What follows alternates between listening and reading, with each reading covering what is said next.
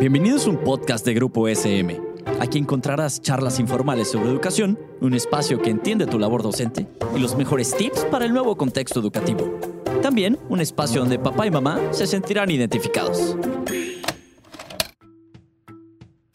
Hola, bienvenidos y bienvenidas a un episodio de nuestro programa El mundo de las emociones.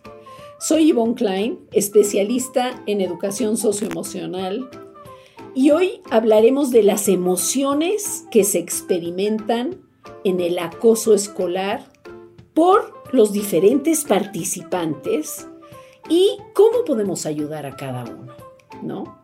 Entonces, veamos primero quiénes participan en el acoso escolar. Porque pensamos que nada más es el acosador y la víctima. Y el, el, el panorama es más complejo.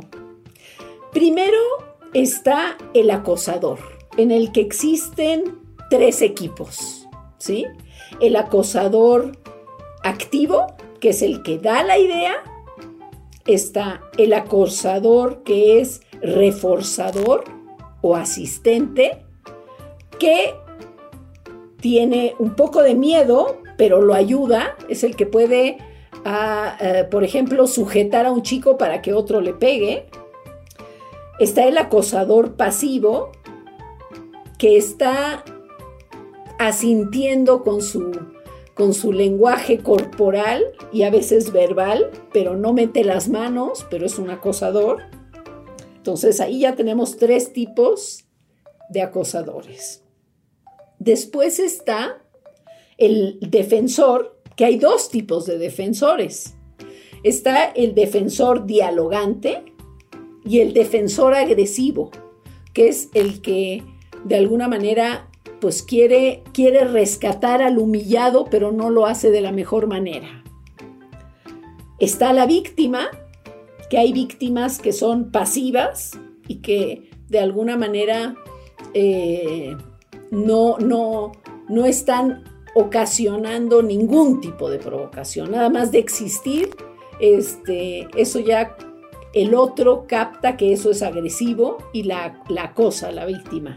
Pero hay una víctima que es propiciatoria, que es una víctima que de alguna manera está provocando, asusando al, al acosador. Eso también lo hay.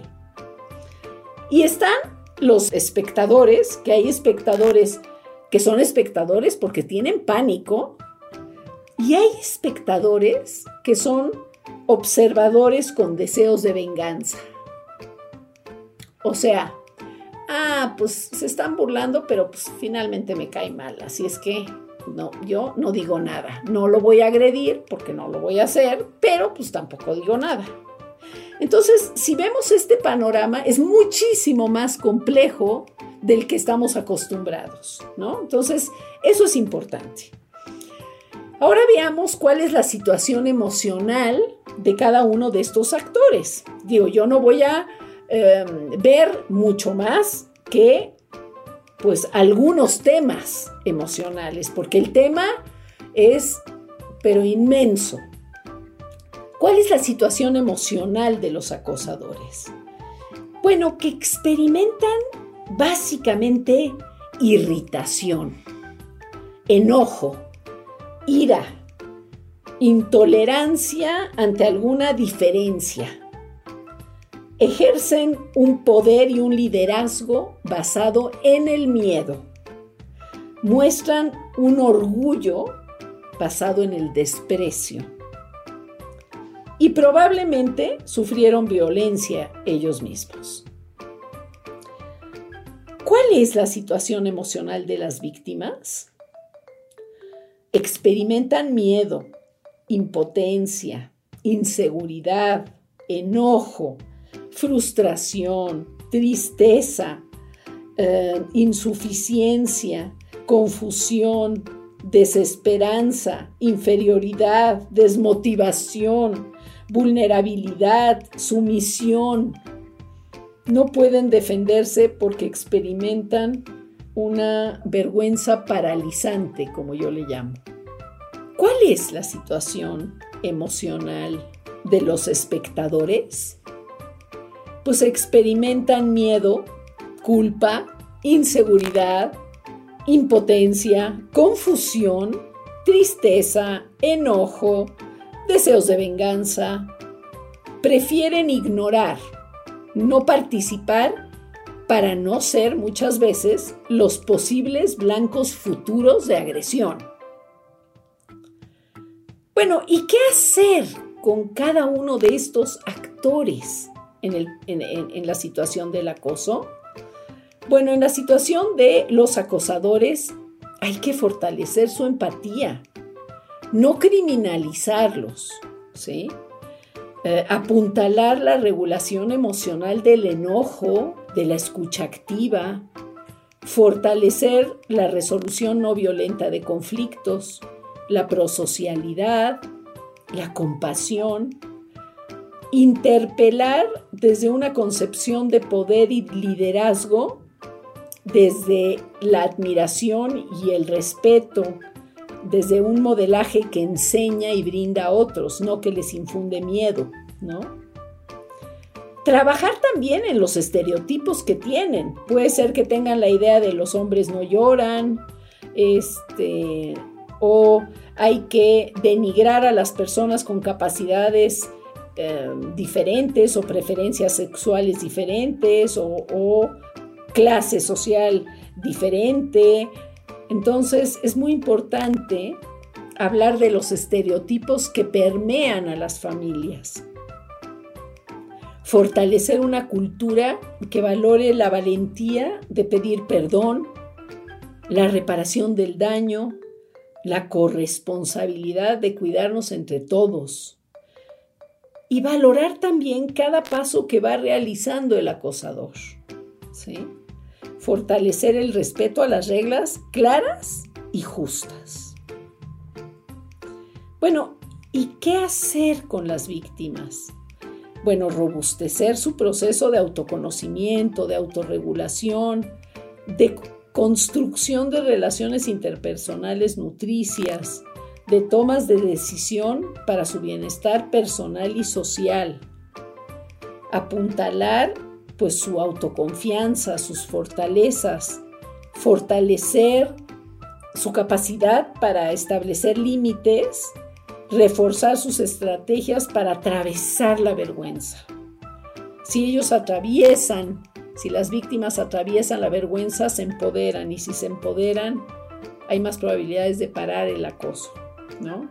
Incrementar su capacidad de pedir ayuda, Aquí también hay que cuestionar la idea de que pedir ayuda implica debilidad, ¿sí? Motivar a la creatividad, a la experimentación, fortalecer que construyan redes de apoyo. Y bueno, ¿y qué hacer con los espectadores? Los espectadores también requieren una, una intervención, ¿no? Se, se requiere robustecer su autoconocimiento, su sentido de autorregulación, de cómo construyen relaciones personales nutricias, qué decisiones toman en su vida, porque no hacer nada es hacer, ¿sí? No es neutro.